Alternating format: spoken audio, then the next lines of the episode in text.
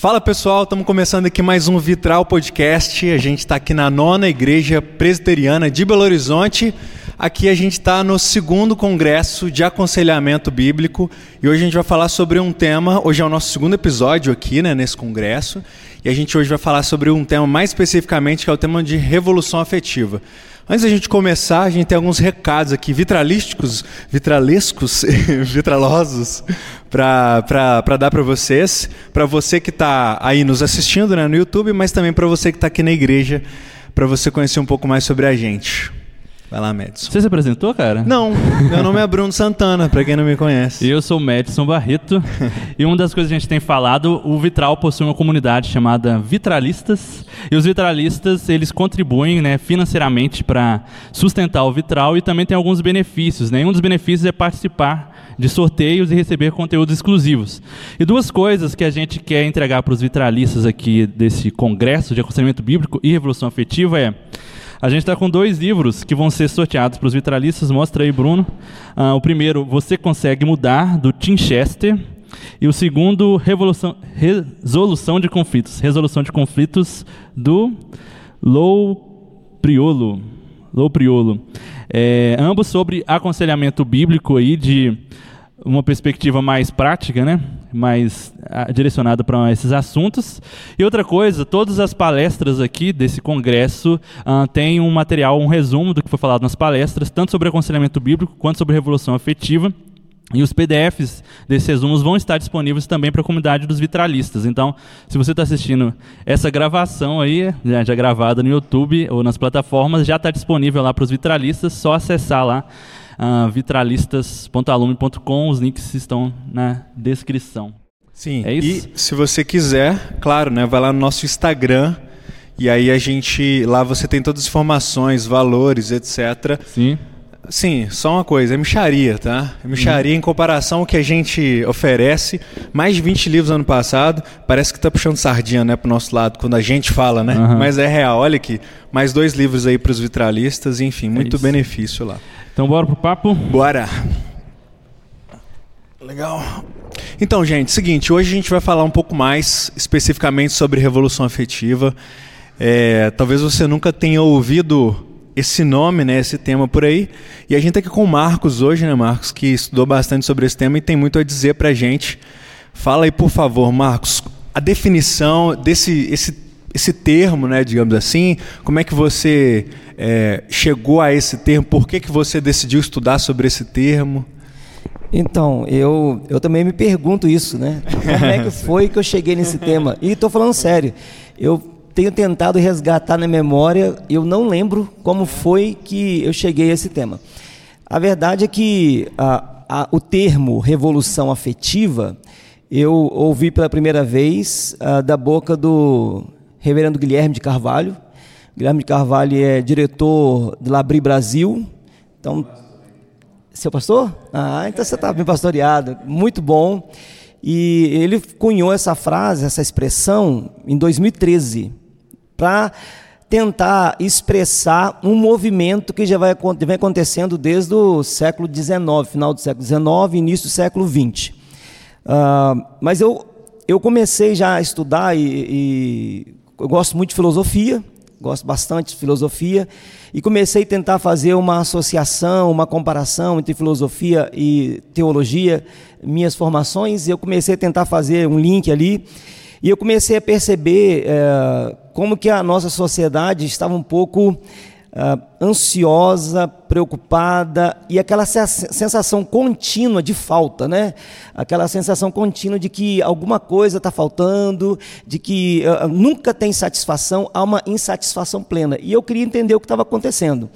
E eu comecei a ler bastante e em algum momento, não sei quando, não sei como, caiu nas minhas mãos material do Guilherme de Carvalho e foi assim, para mim, uma luz. Ah, é alguma coisa que eu já vinha pensando, mas eu não sabia, não tinha estruturado ainda.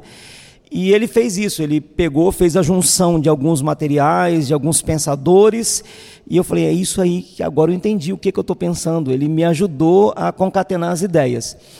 E a expressão revolução afetiva ainda está assim, em processo da gente tentar definir o que é de fato. Né? Mas eu poderia dizer que tem um quê de cosmovisão, é uma forma de você olhar para a realidade. Também a gente pode dizer que é uma esfera de poder, um campo de poder, assim como é a política, a arte, a religião, a ética, é, é um campo de poder. Mas eu estava pensando antes de vir para cá que talvez a melhor, a melhor definição é de um movimento. A revolução afetiva é um movimento que tem transformado a sociedade e cada indivíduo né, em sua própria identidade, a forma que ele se relaciona com as coisas. E citando Charles Taylor, no livro As Fontes do Self, eu acredito que esse movimento Revolução Afetiva ele está redefinindo os bens, os valores das pessoas. Né? Então, é, Charles Taylor fala que todo indivíduo tem um hiperbem, que é aquele bem maior que é o que define e dá valor a todos os demais. Né? Então, esse, esse bem imaginativo que consegue dominar toda a, a existência humana e pelo qual você valia, avalia e valida todos os demais. Então a revolução afetiva tá, é esse movimento que está reconstruindo valores. Né? E se a gente pensar o que, que ela apresenta, o que, que nós vemos a partir dessa, desse conceito, revolução afetiva, e a palavra afetiva é uma. A gente podia mudar a revolução dos afetos. É que, ao invés de outros valores, como antigamente, coragem, honra, né, a disposição para o sacrifício em favor do outro, serem valores que tinham é, predominância, está, eles estão perdendo sua, sua, sua colocação e a, os afetos estão sendo, estão tomando protagonismo. Então agora tudo que você faz, ah, o eixo ah, ah, em torno do qual tudo gira é o afeto. Então a gente pode traduzir também como bem-estar emocional como que eu me sinto emocionalmente bem. Então, todas as escolhas que nós fazemos e as decisões que tomamos, é, o homem desse tempo afetado pelo, pela revolução dos afetos, tudo que ele faz, todas as escolhas e decisões, é para que ele se sinta bem emocionalmente, para que haja um conforto emocional, para que ele não se sinta angustiado, para que ele não se sinta aflito. Então, ah, já não há, por exemplo, vamos pensar no casamento. É um, acho que é um dos, uma das áreas que tem sido profundamente afetada. Uh, alguns anos atrás, eu vou dar um exemplo para explicar, né, o, o para ilustrar o que eu estou querendo dizer. Alguns anos atrás, eu conheci um casal e ela, filha de uma família tradicional da igreja, ele tinha vindo de uma outra cidade, eles eventualmente se casaram, né, se tornaram um casal, tinham um filho e começaram a trabalhar com uh, o Ministério de Famílias e Casais na igreja e fizeram cursos, né, casados para sempre, outros cursos, e se tornaram assim, referência na igreja com respeito a cuidado de casais e família. E faziam um trabalho excelente, excelente. Os dois tinham a mesma profissão, a mesma formação, eram profissionais autônomos, né? E tinham uma profissão, eles estavam bem financeiramente, tinham uma empresa junto, as coisas assim. Quem olhasse de fora falava assim: não, eu, eu quero ser como esse casal. Filho, vivem bem, ajudando a igreja, ministério, financeiramente bem colocado, ah, profissionalmente estabilizados. É assim que eu queria. Certo dia, e aí essa informação eu tive de pessoas bem próximas, ah, eles foram dormir normalmente todo dia pela manhã, acordaram e o, o moço, o rapaz, virou para o esposo, virou para a esposa e falou assim: Meu bem, eu, eu quero, Fulana, eu quero uma coisa de você só. E ela meio acordando e falou: Fala, meu amor, o que, que você quer? eu quero o divórcio.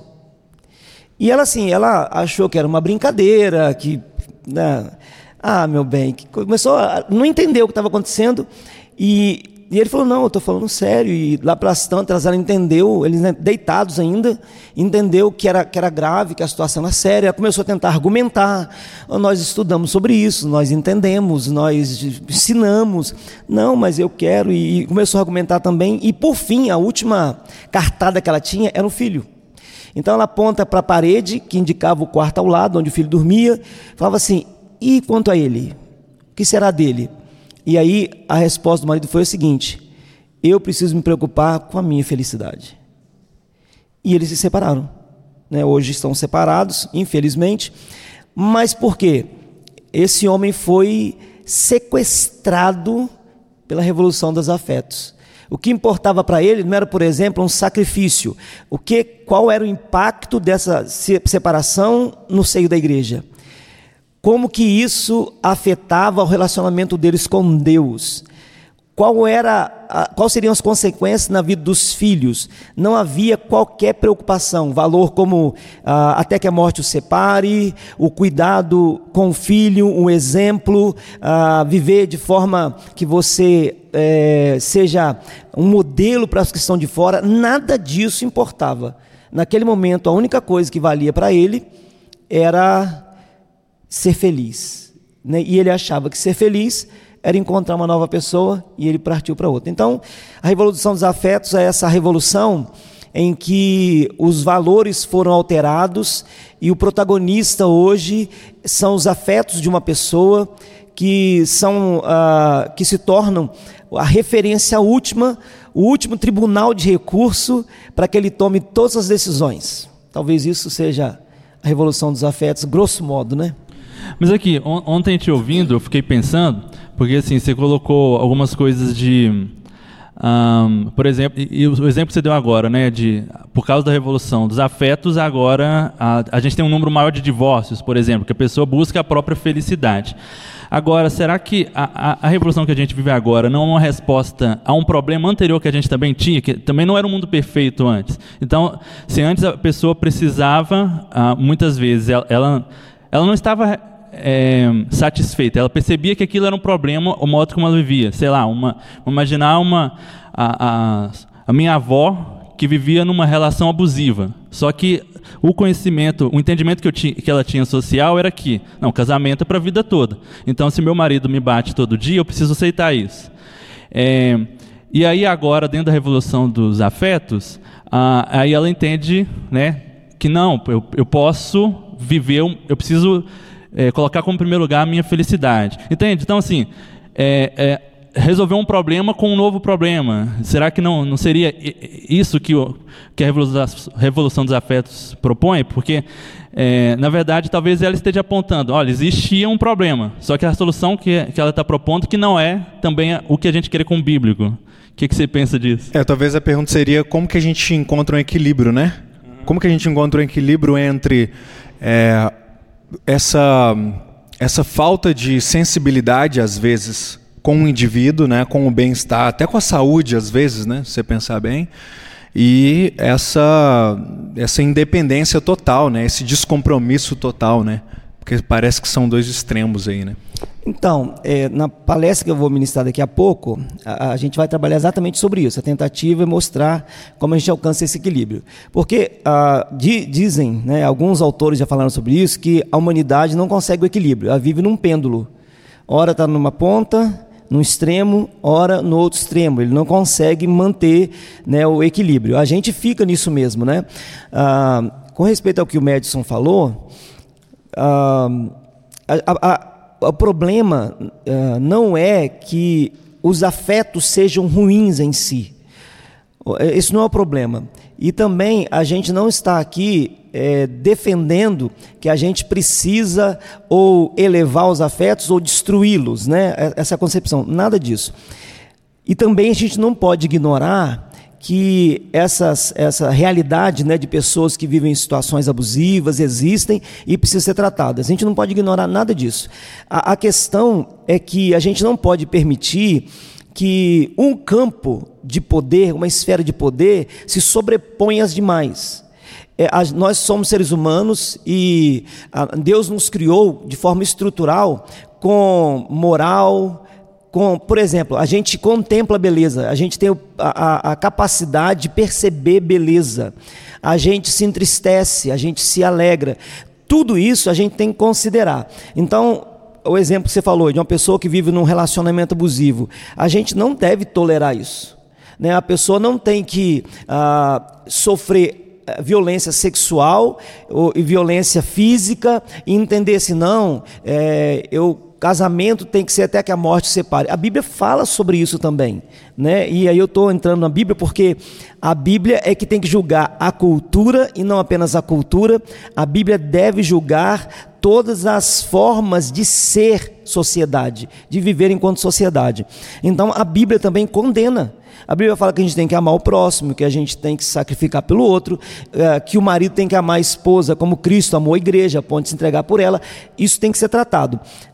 O ponto não é esse. O, o ponto a gente pensa na, na, na revolução afetiva é que a, não, esse tratamento talvez você esteja correto com respeito assim, as pessoas toleravam muito e agora elas não querem tolerar nada.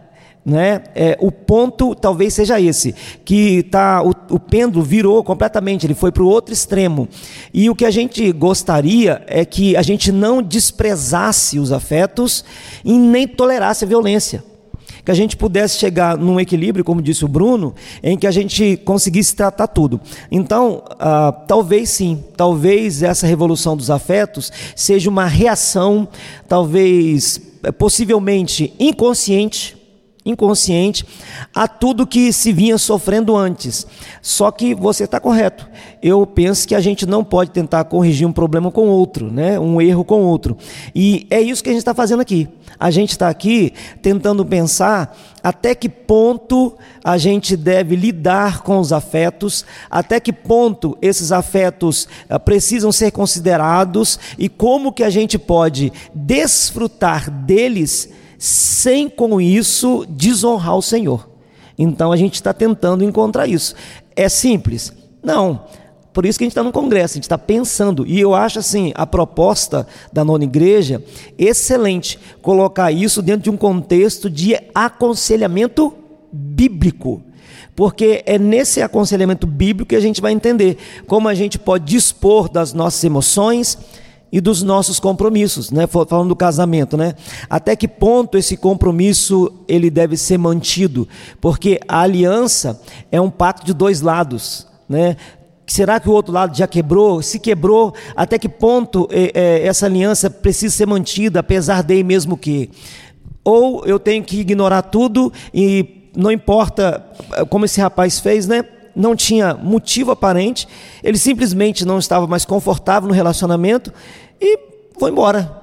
Né? A gente vê que é um extremo oposto, não havia violência, não havia é, outras questões envolvidas. E se você pergunta, eu tratei de um casal, falando de casamento, alguns anos atrás, e o, o, foi o contrário, né? O marido me procurou, falou, pastor, ela quer separar.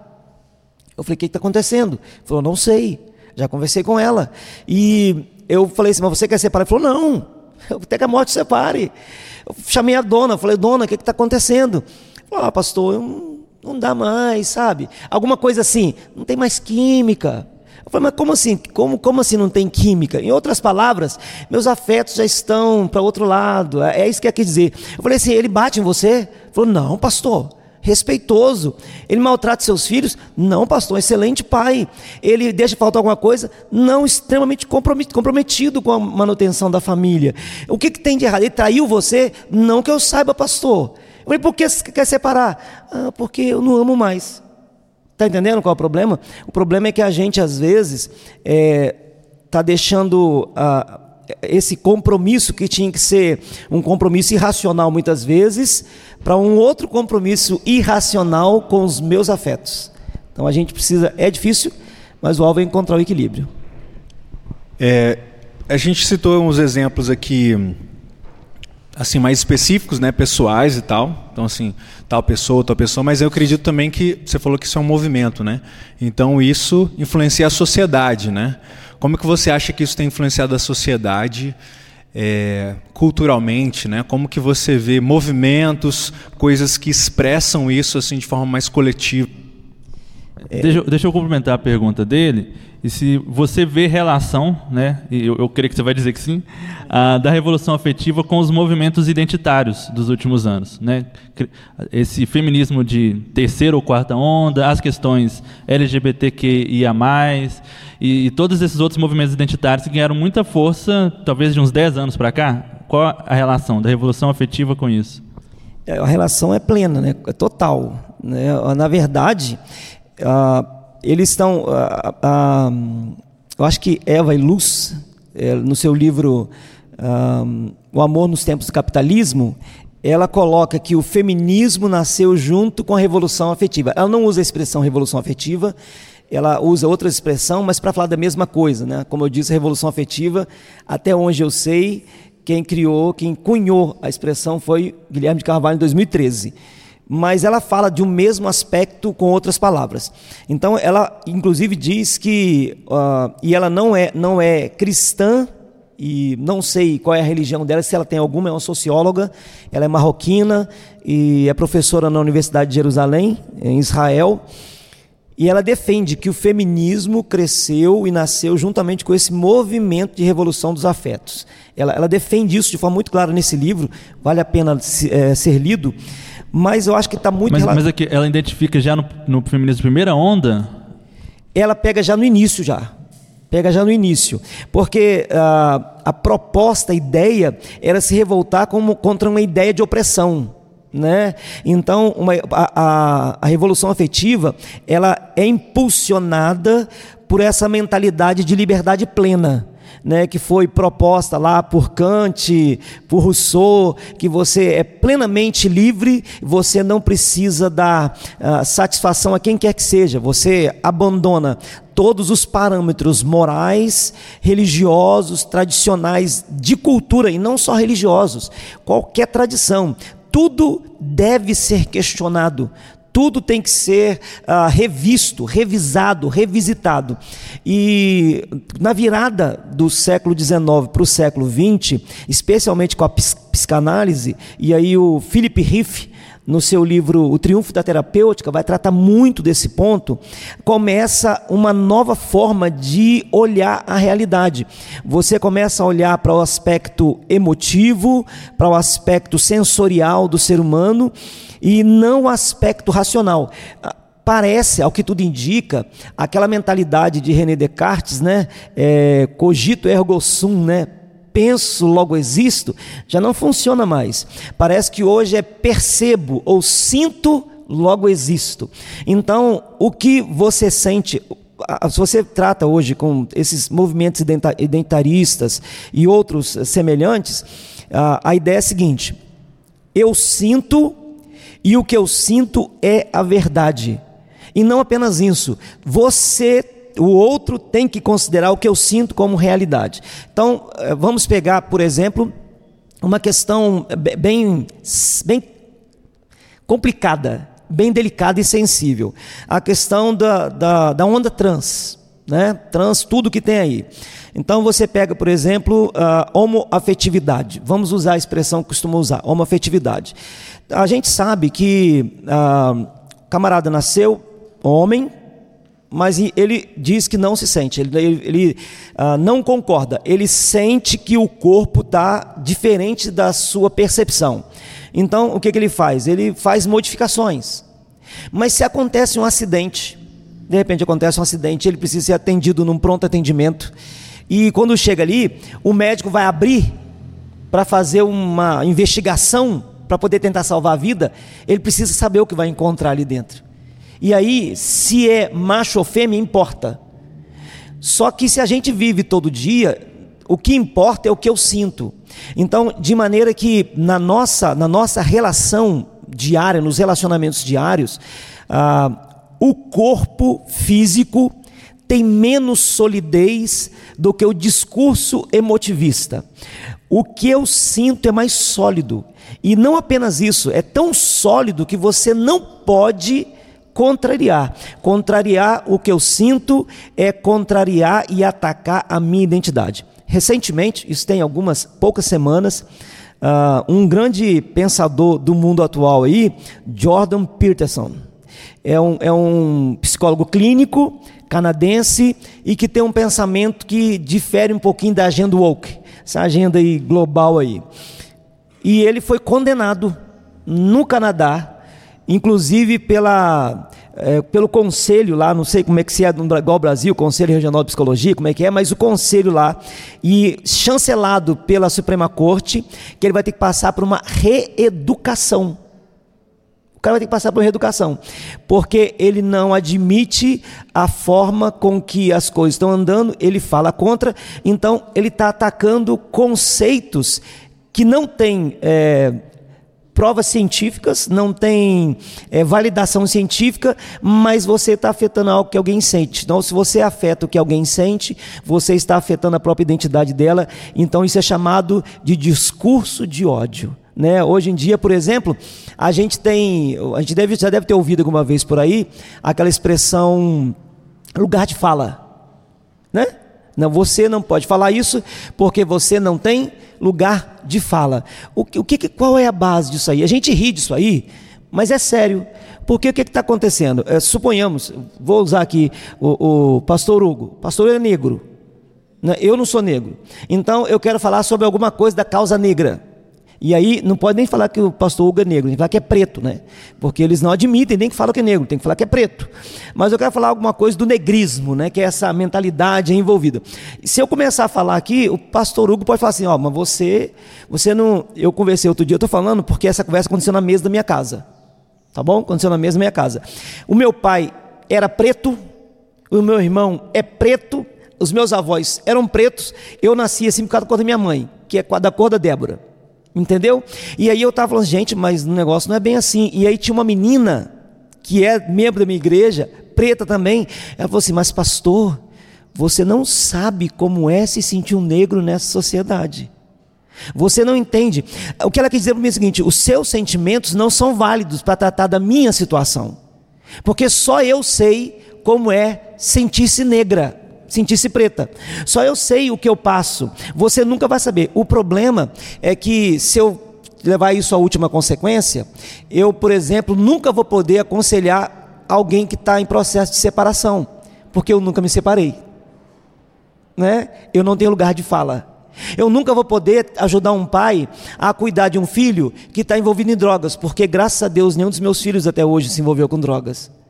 Eu nunca vou poder, por exemplo, ajudar alguém que está passando por câncer, porque graças a Deus eu não tenho câncer, até onde eu saiba. Então eu nunca vou poder tratar com alguém. Então como é que fica a situação? A, a gente está isolando as pessoas de tal forma, e é isso que está acontecendo com a revolução afetiva, que já não há vínculo. Só que o que acontece é que se, a, a, por exemplo, o, o pastor, o, o seminarista José, né, futuro pastor ali. Ele, vamos supor, Deus queira que nunca, mas ele está andando de moto aí, acontece um acidente. E ele está machucado no hospital. E eu vou fazer uma visita. Eu não sei o que ele está sentindo com a perna quebrada. Eu nunca quebrei a perna, mas eu sei o que é dor. Eu sei o que é dor. E em algum sentido, eu sei o que ele está sentindo, porque eu, eu identifico com a dor humana. Só que a gente não admite mais isso, porque o que ele sente é a validação da própria identidade dele. O que está acontecendo é um sequestro dos relacionamentos comunitários, um sequestro da, da forma de você poder se identificar com o outro enquanto ser humano. Cada um de nós é único, inimitável, isso é verdade mas nós podemos perceber no outro quem nós somos, porque afinal de contas somos imagem e semelhança de Deus, todos nós, preto, branco, amarelo, quebrado, com doença, com câncer, separado, com filho nas drogas, o que quer que seja. Isso aí está sendo jogado para tudo para o chão. Muita coisa. Mas aí, ah, e aí eu quero que os outros falem um pouco também, é, diante dessa realidade que a gente está vivendo, como responder isso como igreja a, a igreja muitas vezes, diante das coisas que vai, vai acontecendo, tende a somente boicotar, criticar e não percebe o quanto que ela mesma está sendo afetada, né? Então, assim, a gente critica a revolução afetiva, compartilha vídeos no WhatsApp, olha o que fulano fez, olha o que fulano falou, vamos boicotar essa ou aquela canal de televisão, aquele cantor, ou seja o que for, mas não percebe o, o tanto que está sendo afetado. Como que a gente responde isso como igreja? O que, que a gente pode fazer? Podemos já puxar para sardinha para brasa do aconselhamento bíblico? Claro. Eu acho que existe uma percepção que a gente já pode ter é, ao longo dos últimos anos aí, e eu fiquei refletindo muito sobre tudo que a gente tem ouvido e muito sobre a questão do, do supremo bem, né? E a gente tem percebido que, porque veja bem, estamos aí sempre em combate constante contra os nossos três inimigos, né? O mundo, a carne e o diabo. E, mas estamos inseridos no contexto deste mundo, somos bombardeados, estamos mergulhados dentro da cultura, o evangelho é sempre né, supracultural, mas estamos mergulhados dentro dessa cultura e somos bombardeados por essas ideias em todas as esferas dos nossos relacionamentos, do nosso trabalho, nas nossas atividades. Né? Então a gente não percebe, realmente é sutil como isso vai se infiltrando na nossa maneira de pensar. Olha aí a renovação da mente, sobre a qual falamos ontem, a importância disso ser ato contínuo. Mas eu tenho percebido que, em, em aconselhamento, o que tem acontecido? Qual é a tendência é, que a gente tem que vigiar? A busca do bem supremo. É, em última instância, de modo geral, quando caminhamos em luta contra esse nosso pecado, o bem supremo que queremos, né, quando estamos ali em luta contra essa, essa carnalidade, pecaminosidade, é ser Deus, é nos colocar no lugar de Deus. Então, isso tem afetado a maneira como a gente é, lida com essas emoções. Então, as pessoas têm vindo buscar é, conversas que façam cessar a dor imediatamente. Né? Mas, no fundo, o que elas estão buscando é tomar, assumir o lugar de Deus, porque elas gerarão um bem supremo para elas mesmas de uma forma melhor do ponto de vista delas, lendo essa realidade. E por que, que elas têm pensado que elas fariam um trabalho melhor? Isso é desde Gênesis 3, né? Mas por que, que elas têm pensado dessa forma? Porque elas estão cercadas de todo um contexto de vida e sociedade em que as pessoas dizem, mas é, é, isso é justo. Isso é bom, deveria ser desta forma, né? Então elas começam a fazer essas ligações mentais aí pensando: eu estou sofrendo essa dor, alguém foi injusto comigo, a situação não é favorável, né? Isso precisa ser mudado, eu não consigo vencer esse problema, né? Então o bem supremo que elas estão buscando é: eu vou me colocar no lugar de Deus porque aí eu vou assumir o controle das situações, eu vou explicar para Deus como é que as coisas deveriam ser, para ver se Ele me ajuda a encaixar as coisas nos lugares certos. Então eu percebo que a gente está tendo um, uma caminhada nesse sentido. Então a nossa vigilância tem que ser muito maior agora, desse ponto de vista. O que é que nós, como cristãos, estamos buscando como bem supremo? Né? E eu penso que a gente tem olhado muito para o lado e flertado muito com é, essa busca desse bem que não está voltado única e exclusivamente para a glória de Deus, né? para espelhar a sua imagem. É, como que a igreja pode dar uma resposta para isso? Né? Eu tenho, tenho um professor lá no seminário que ele tem conversado bastante com a minha turma sobre a, a posição da igreja na, na sociedade, né? E como que uma coisa que a gente já conversou bastante aqui, como que a igreja foi cedendo espaços que lhes são espaços também por direito, porque nós somos, sim, uh, habitantes desse mundo, mas como nós fomos cedendo esses espaços e nos colocando cada vez mais na caixinha da religião, como se o que a Bíblia propôs, propõe, né, o que é, como se o que a Bíblia dissesse é, fosse apenas um conteúdo estritamente religioso e apenas para um ambiente religioso e não fosse literalmente algo verdadeiro, como nós queremos que o é.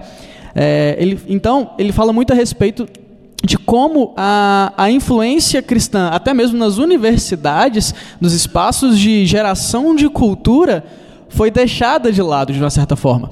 Então, o que é que a gente entende com isso, né?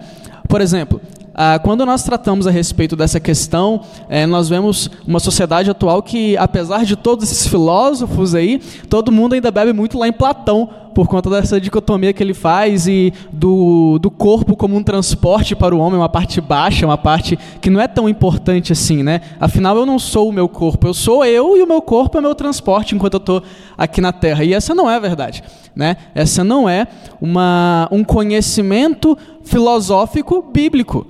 Porque a, a Bíblia também é um conhecimento filosófico. Na Bíblia nós também encontramos epistemologia, nós encontramos antropologia e todas essas gias que nós podemos citar. Porque ah, até a filosofia grega, que é a filosofia que influi muito o nosso mundo ocidental aqui, também parte de um conhecimento filosófico de origem religiosa grega. Né? Quando a gente vê esses filósofos gregos falando e dizendo várias coisas, eles não são ah, acadêmicos propriamente dito, eles são homens religiosos gregos que, através do que eles criam como realidade derivado das suas religiões, eles começaram a então interpretar o mundo. Ah, a grande questão é que a, a igreja igreja cristã, ah, especialmente ali depois da, dessa divisão entre Estado e igreja, ali da, da, da pós-reforma, ela foi cada vez mais se encaixotando. Então agora, e os cristãos foram parando de, de interferir na filosofia secular, entre aspas, assim, foi parando de se meter nesses espaços que são espaços dos cristãos também. Então, ah, nós podemos ensinar verdadeiramente uma epistemologia e uma antropologia cristã como sendo verdadeira e científica, porque ela é verdade. Ela não é uma simplesmente uma religião ou que eu creio para mim de forma particular. Ah, ela é sim verdade.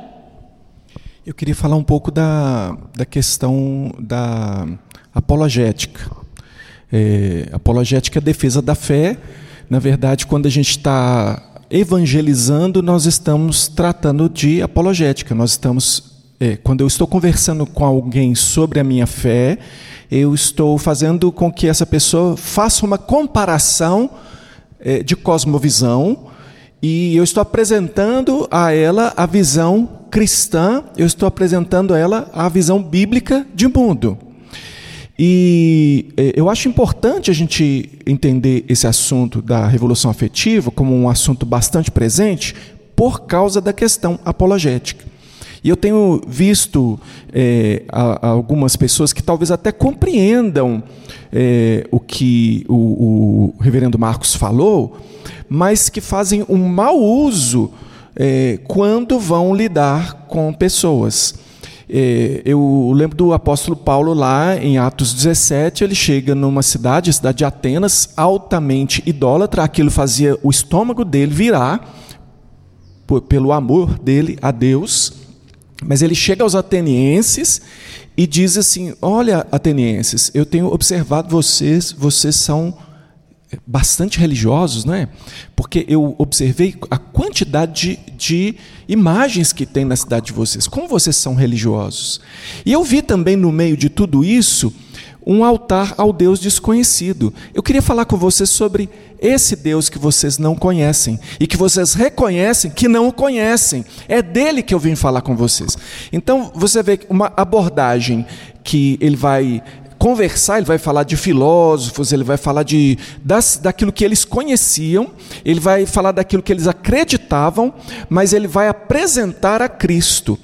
E ele vai apresentar a solução, o amor de Cristo, ele vai apresentar a morte e a ressurreição de Cristo para aquelas pessoas. E eu vejo algumas pessoas que ficam um pouco aguerridas, é, se sentem desconfortáveis com essa questão, porque sua cosmovisão é cristã, e eles se tornam belicosos, eles se tornam beligerantes, eles querem fazer guerra, eles querem bater, assim, não no sentido é, é, físico, porque até disso às vezes a gente acaba sendo acusado, né? Que se alguém sofreu uma violência, isso é por causa dos cristãos.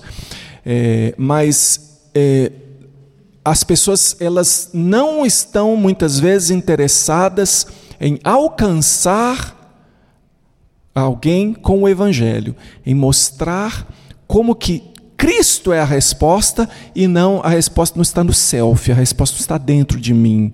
A resposta não está no fundo do meu coração, como diz a Disney. A resposta está fora. Deus ele, ele nos faz pessoas extrovertidas, pegando um pouco do que o Guilherme Carvalho falou lá também, né? É, esse, esse evangelismo nosso, esse testemunho nosso, esse é uma questão para fora.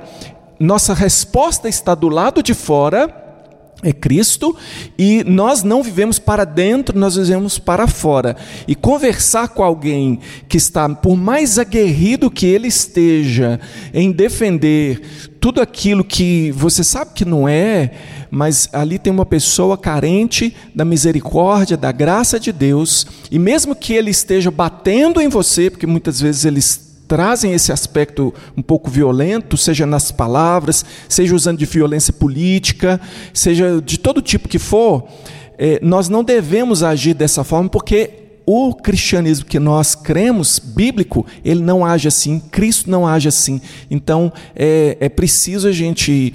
É, o, o, o, importante, por que, que a gente traz esse tema para a igreja refletir? Porque nós somos pessoas que convivem no mundo. o Senhor Jesus não orou para Deus nos sequestrar do mundo. Ele disse: é, que o Senhor nos livrasse do mal. E nós é, lidamos com as pessoas e precisamos entender o que está acontecendo naquele coração, para que eu possa apresentar a resposta que a pessoa tem dúvida. Por mais que ela diga, eu não tenho dúvida, eu só tenho afirmações. Eu vou provar para você o meu ponto. Eu posso ouvir essa pessoa, eu posso entender essa pessoa e agora eu posso responder a essa pessoa com o evangelho de Cristo, que é o fundamento do, do aconselhamento bíblico. É eu estar cheio da palavra e poder então responder a pergunta que está sendo feita. É, e eu fico pensando às vezes, pastor, como que a igreja, e até tem uma pergunta aqui relacionada a isso, sobre a interferência da revolução afetiva nas missões e no evangelismo, né? Como que a igreja, quando ela vai lidar com toda essa cultura que é contra os nossos valores, né? É, muitas vezes realmente a gente se torna, é, a gente quer devolver na mesma moeda, né? E eu fico pensando quanto que faz diferença a gente ouvir as questões né, das pessoas, assim, realmente, e não desprezar, né? Porque, por exemplo, o Médici falou sobre um exemplo hipotético, né, da avó dele, etc. Eu acredito que assim como esse exemplo também de mulheres, né, que sofreram violência, todas essas questões identitárias também têm questões por trás aí também, né? Tem dores, tem questões que estão gritando ali, né? Eu vejo que às vezes é, a, nessa guerra, né, que a gente está que às vezes nem, talvez nem precise ser guerra, né? Eu quero ouvir sobre é, isso de vocês, o que, que vocês acham. Nessa guerra cultural, né, que a gente trava muitas vezes, a gente mais fere do que ouve e acolhe, né, digamos assim. É, então, eu queria ouvir vocês sobre isso também, né? O senhor falou um pouco sobre isso, né? Queria ouvir o Marcos também e os outros. Por que, que a gente às vezes assume essa postura de agressividade mesmo, né? Quando na verdade assim existe uma a gente tem um lugar supremo e a gente tem um exemplo supremo que é Jesus, né?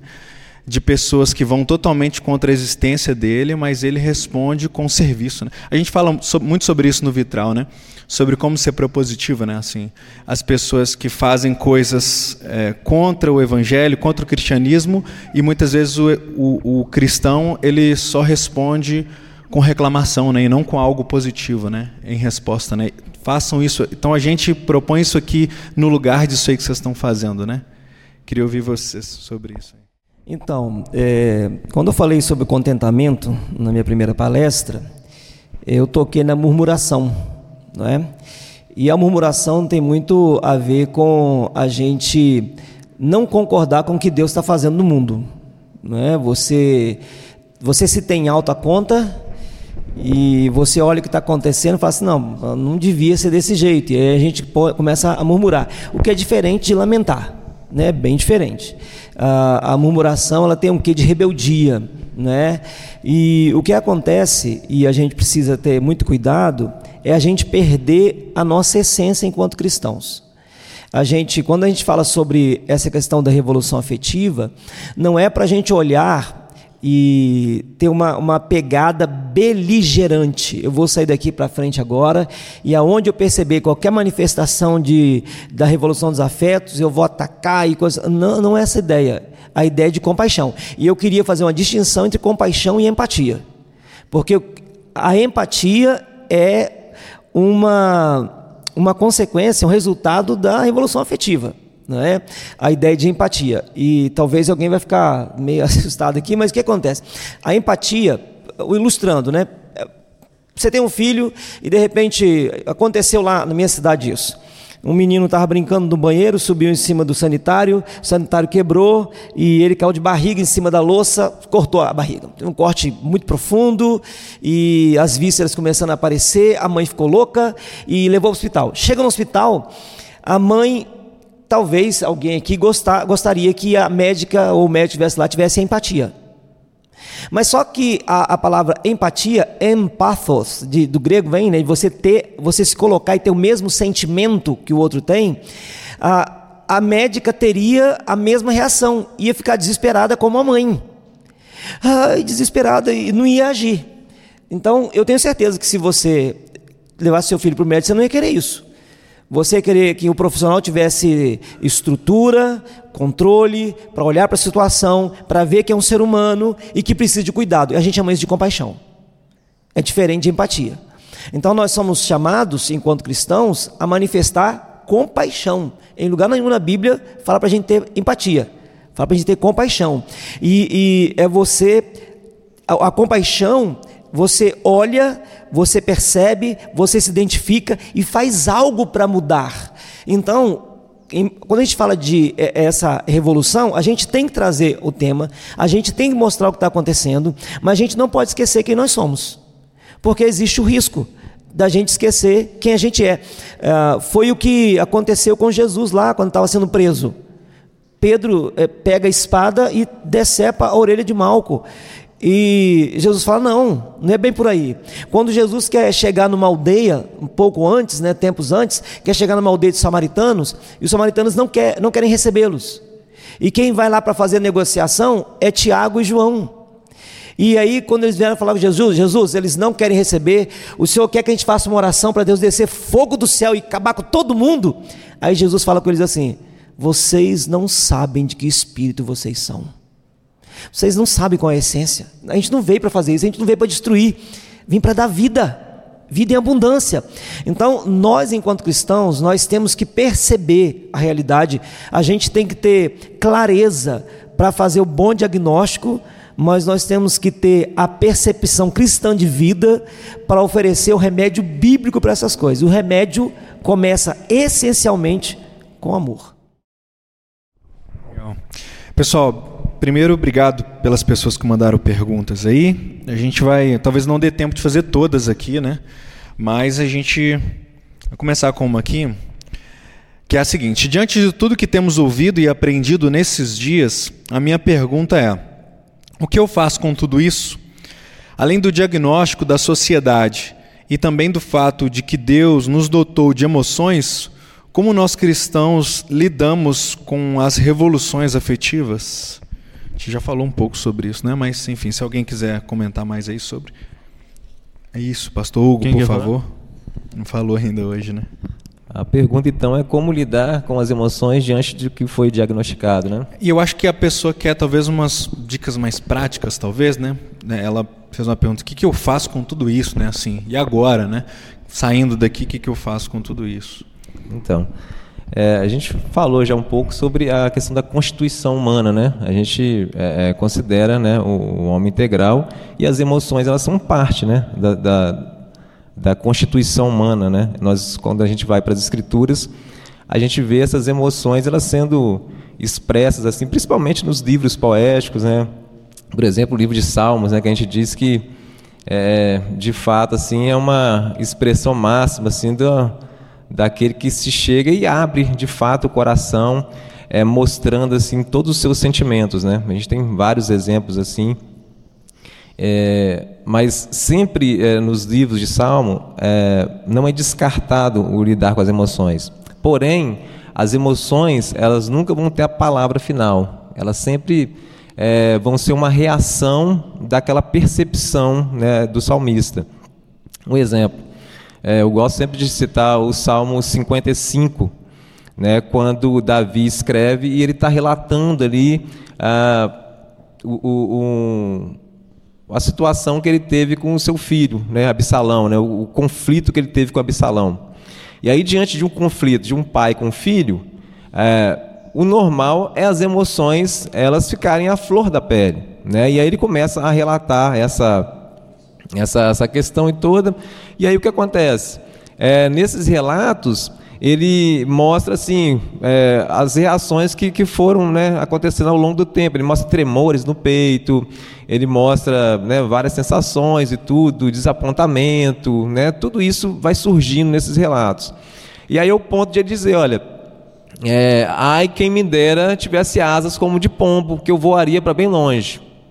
Então, eu acho que, é, diante de, dessa circunstância né, de Davi, é, ele apontou aquilo que talvez todo ser humano, em algum momento da vida, ele, ele, ele expressa. Por exemplo, quando você está é, numa situação muito conflitosa, que está de fato te trazendo sofrimento, a primeira coisa que passa na cabeça é assim, ah, eu gostaria de sumir agora. Né? Esse é o, é o, é o desejo, é o sentimento, isso sendo é, externado. É, mas a grande questão é que depois de ele, de ele externar tudo isso, ele fala: Mas quanto a mim, esperarei pelo Senhor. Então a, a, a volição dele não foi direcionada pelos sentimentos. Os sentimentos existiram ali. E aí, depois, quando a volição dele ela tende né, para aquilo que é sólido, que é para Deus, aí os relatos eles começam a, a mostrar agora é, emoções é, é, reorganizadas, sabe? O, o, a, o cenário não mudou, mas as emoções dele continuaram ali sendo reorganizadas. Por quê? Porque ele encontrou ali o que a gente tem falado aí, né, do, do supremo bem, né? Daquilo que é sólido. Então, a, as emoções vão servindo né, a, a, a, essa percepção. Então, que conselho que a gente pode dar diante disso? A gente diagnosticou que hoje né, o movimento da nossa sociedade ele tem é, buscado em primeiro lugar as emoções, né, e a gente, a nossa volição, ela deve, né, o apelo para a sociedade hoje é que a nossa volição deve atender, servir as nossas emoções, que é o que tem acontecido, por exemplo, nesse caso, né?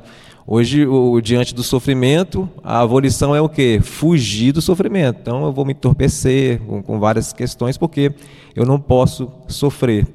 Então, a, os meus passos são assim. Então, qual, qual seria a dica para o comportamento né, é, atual hoje? Eu sempre digo que a gente precisa sempre é, retornar né, para o princípio, né? E a gente precisa de retornar para Deus. Todo é, é, esse, esse movimento e, e essa esse comportamento da sociedade, ele está, de certa forma, buscando uma resposta. Né? E aí a gente falou que da agressividade que os cristãos, que os cristãos eles, eles respondem sempre a, essa questão, ou quase sempre, é porque está querendo responder isso é, de uma outra forma. Né? A gente está sempre procurando é, responder aos comportamentos, mas eu acho que nós precisamos é, olhar a origem deles, é o que Jesus fez. Jesus, ao se encontrar com aquela mulher samaritana, e que a sociedade respondia com desprezo a ela, a ponto de ela ir para um sol escaldante buscar água para ficar isolada da sociedade, é, Jesus ele vai lá na, na, na, essência, né? ele não vai diretamente no comportamento, ele vai aonde que estava originando aquele comportamento. A busca dela era para ser saciada daquilo que completa, né? da, da, daquilo que se chama contentamento. Né? Então, acho que a gente precisa, hoje, como evangelistas, é, redirecionar as pessoas para que elas encontrem aquilo que elas têm buscado, né, que é o contentamento pleno no Senhor. E a dica para como nós nos comportarmos diante é, de todo esse diagnóstico também é voltarmos para Deus é, e tentar sempre estar tá equilibrando né, as nossas emoções, sempre usando elas para servir aquilo que é o bem maior. Né? Tem, tem outra pergunta aqui que se relaciona um pouco com o que a gente, com o que você está falando, que é o seguinte: até que ponto o aumento do número das pessoas com adoecimento mental é reflexo da revolução afetiva, ou até que ponto é devido ao aumento do conhecimento da área? O que, que vocês complementam aí? Até que ponto o aumento do número das pessoas com adoecimento mental é reflexo da revolução afetiva, ou se é só um aumento do conhecimento da área? é, do nosso conhecimento atual como sociedade das questões de adoecimento mental. Né? Então, é, eu, eu acho que essa resposta não é muito simples. Né? Uhum.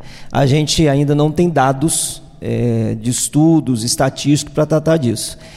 É, eu acho que pode ter uma, uma, Eu não acho, não, eu tenho certeza que essa, esse movimento de revolução afetiva, dos afetos, influencia bastante.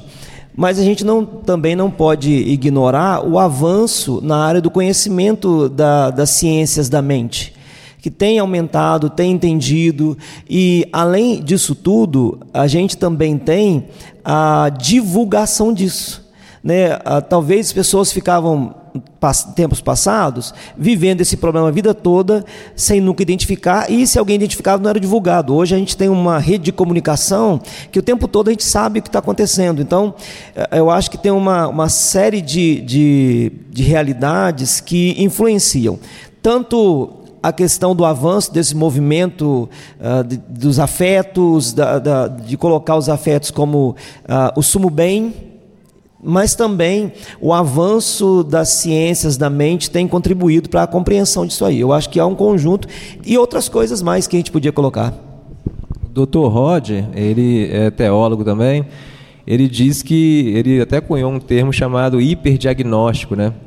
Talvez uma junção disso que está acontecendo, é, diagnósticos, é, alguns que estão acontecendo é pegando coisas comuns né, do ser humano, por exemplo, como tristeza, que faz parte do dia a dia, e está qualificando isso com, com, com, com, uma doença, como um, um, desvio e tal. Então, é, tem, tem essa, essa influência também. Então, então, deixa eu citar um livro aqui, então. Há um livro chamado A Tristeza Perdida, e o subtítulo é bem sugestivo. O que a psiquiatria... Como a psiquiatria tornou a depressão em moda. Transformou a depressão em moda. E aí o que, que acontece? Esse autor é um psiquiatra e ele faz um apanhado né, do DSM, que é o Manual Diagnóstico de Transtorno Mental do Mundo. Aí ele pegou o DSM e ele foi pegando as edições do DSM, porque, vamos fazer um exemplo aqui, sonhamos, primeiro DSM lá, para que alguém fosse diagnosticado com depressão, você tinha 10 sintomas relacionados à depressão. E aí, para alguém ser diagnosticado como depressão, ele tinha que apresentar sete sintomas. No segunda edição, eles diminuíram, já não precisava sete, seis. No terceiro, já não era, não era mais seis, eram cinco. E segundo ele, é, ele escreve nesse livro, que já estava proposto para a próxima edição que desses dez, três sintomas seria suficiente para que alguém fosse declarado deprimido. Ou seja, daqui a pouco, numa próxima edição, todo mundo vai ser deprimido. Porque tem essa questão também, esse hiperdiagnóstico. Você, ao invés de fazer uma avaliação correta, você diminui a quantidade de critérios para que alguém seja reconhecido como. Ah, é, deprimido. É, é mais ou menos assim. Ah, vamos, vamos, supor. Ah, na nossa sociedade, ela tem o maior número de pessoas classe média, classe alta, classe baixa. Aí a gente fala assim: para ser classe média, tem que ganhar de 10 salários mínimos para cima então nós temos aí X%. Aí chega um governo e fala assim: não, classe média é de 5 salários para cima. Então você, agora nós temos mais pessoas em classe média? Não, eu só eu baixei o, nível, eu abaixei o sarrafo, tá entendendo? Eu não aumentei a quantidade de pessoas para a classe média, eu diminuí o critério. Então, isso também, o que o pastor Hugo falou, é verdade. Isso está acontecendo e está registrado, catalogado, inclusive nesse livro, A Tristeza Perdida, que vale a pena ser lido. É, só um detalhezinho que essa, esse aspecto da diluição né, que está nessa revolução. Né? Tudo, todos os conceitos parecem diluídos. Então você pega o conceito de, de família, você dilui, então tudo é família. É, você pega o conceito, você pega o, o, esse aspecto aí, né? Olha, quais são os critérios para classificar um transtorno? São 10? Não, são 5? São 3? Gente, um tá bom. Então, o, o que, que vai ser? Então, é, é, isso não favorece é, a gente realmente tratar do problema. Porque a gente precisa tratar de quem realmente está com o problema. E se todo mundo está com o problema, todo mundo, então, será que quem, alguém, porque geralmente assim, quando as coisas acontecem, você procura assim, quem é que está ganhando com isso? Aí vem as desconfianças, as, as, as teorias da conspiração que também não favorecem nada, mas é, elas têm uma razão de ser as teorias da conspiração, de que a, a indústria farmacêutica estaria por trás disso. É, todo mundo tem interesse está por trás disso, mas são muitos interesses. E biblicamente a gente vai pesquisar um interesse mais direcionado é. ali de um outro sujeito lá. É, tem isso. Endossando o que o reverendo Marcos falou ali, é, vocês já ouviram aquela frase de psicólogo, médico louco, todo mundo tem um pouco? Só médico louco, né? Agora tem psicólogo também. É, com, a, com, essa questão da, da era da informação e tal, e as pessoas entendendo que existem sim problemas, é, eu não sei como é que tem sido a experiência de vocês, mas o que eu tô, tô ouvindo de adolescente que é ansioso e depressivo, eu vou conversar com a camarada, não, eu tô, tô com depressão, não, eu tô com, tô com ansiedade. Eu, é mesmo? E como é que você, como é que você chegou a essa conclusão? Não, eu tô, tô muito triste, quero ficar no meu quarto, quero, nossa, não, tô, tô com medo das coisas, tô, tô nervoso e tal. Então, o que está rolando de autodiagnóstico aí, e aí nesse autodiagnóstico a pessoa se entrega a, tipo assim, não, eu sou ansioso, e aí a pessoa vai com tudo para ansiedade, ou não, eu sou depressivo. Não, então, ah, meu Deus, eu tenho como que um depressivo se comporta? Ah, ele fica no quarto e não come, então eu tô depressivo. Vai estudar o DSM para saber como é que é um depressivo. Tem uma romantização da parada. É, também, exatamente, né? isso está acontecendo pra cara. Cara, falar que você. 70% do, do, dos adolescentes, ou 80% que eu, que eu lido, que eu já lidei, eu já ouvi esse tipo de relato. No mínimo. Entendeu? É muito comum. É. Então, gente, a gente está com o horário apertado aí, né? É, tem várias perguntas aqui, mas eu acho que gente, eu posso talvez entregar para o Marcos, se ele quiser falar na hora da, da palestra dele, se tiver alguma que ele acha interessante. É, se alguém quiser fazer mais alguma consideração, a gente está chegando no final agora do nosso, da nossa gravação aqui, da nossa roda também. O evento vai continuar aqui, mas alguém tem mais alguma consideração final aí para fazer? Fica à vontade. É, eu só queria ter- concluir né, da minha fala aqui Sim. que a, a, a ideia não é deixar a, não é a que a gente sai daqui deprimido, né, desanimado e se sentindo impotente diante da situação. É, é uma verdade que nós não damos conta do que tem diante de nós, mas não somos nós que fazemos. Nós somos apenas instrumentos. Tem um Deus trabalhando, ele não para, ele continua trabalhando, não está dormindo. Ele não desceu do trono do universo, ele está no controle, está na sala de comando. A gente tem que lembrar disso.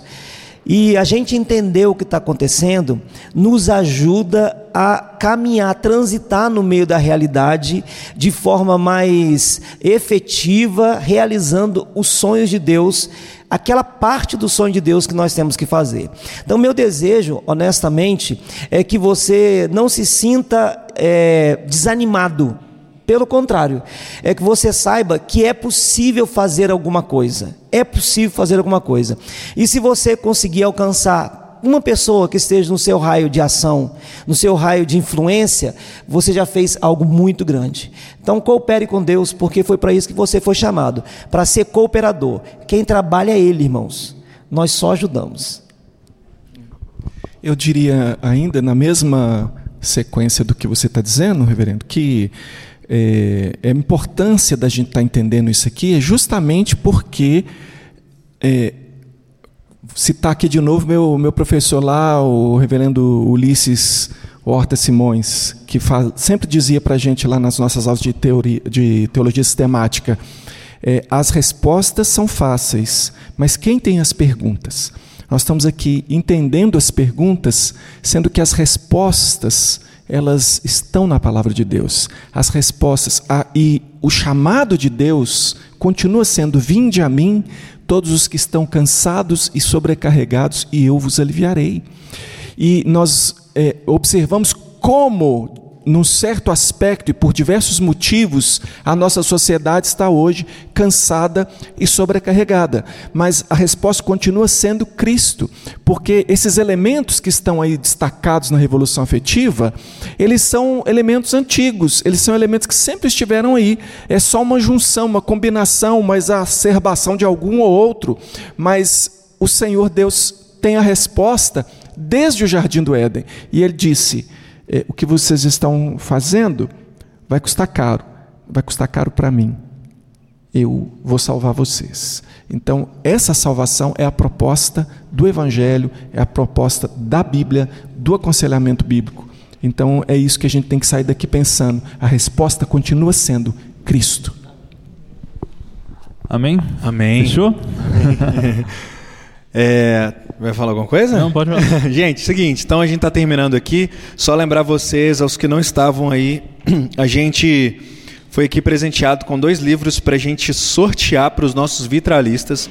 Você que não sabe o que é isso, os vitralistas é a nossa comunidade, uma comunidade que nos apoia, nos apoia financeiramente, apoia o nosso trabalho como Vitral Podcast. Então, se você quer ser um vitralista, entra lá no nosso Instagram, arroba Vitral Podcast. Falei certinho? É isso mesmo, né? Sim, e eu vou indicar para quem está aqui presencialmente também, ah, nas saídas e nos corredores tem uma, um papelzinho amarelo aí com a marca do Vitral e tem um QR Code que manda lá para o site do Vitral. Você tem acesso às plataformas, YouTube, Spotify, que você tem todos os episódios lá do Vitral e tem as nossas redes sociais. É só apontar seu celular para o QR Code ali que você já cai em tudo que a gente tem.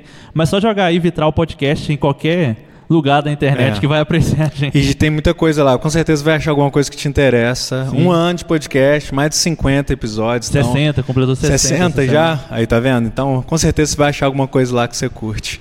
E é isso, pessoal. Ó, dois livros aqui que a gente vai sortear lá entre os nossos vitralistas, Lou Priolo, Priolo e Tim Chester aqui, beleza? Então é isso. Galera, muito obrigado. Obrigado, pessoal. Obrigado pela oportunidade. Obrigado, pastor, por abrir essa porta aí pra gente. E é isso. Dar Até a tchauzinho pra próxima. câmera do meio. tchauzinho pra aquela câmera do meio lá, todo mundo, ó. Tchau, galera. Valeu, pessoal. Tamo Valeu. junto. Tchau, tchau.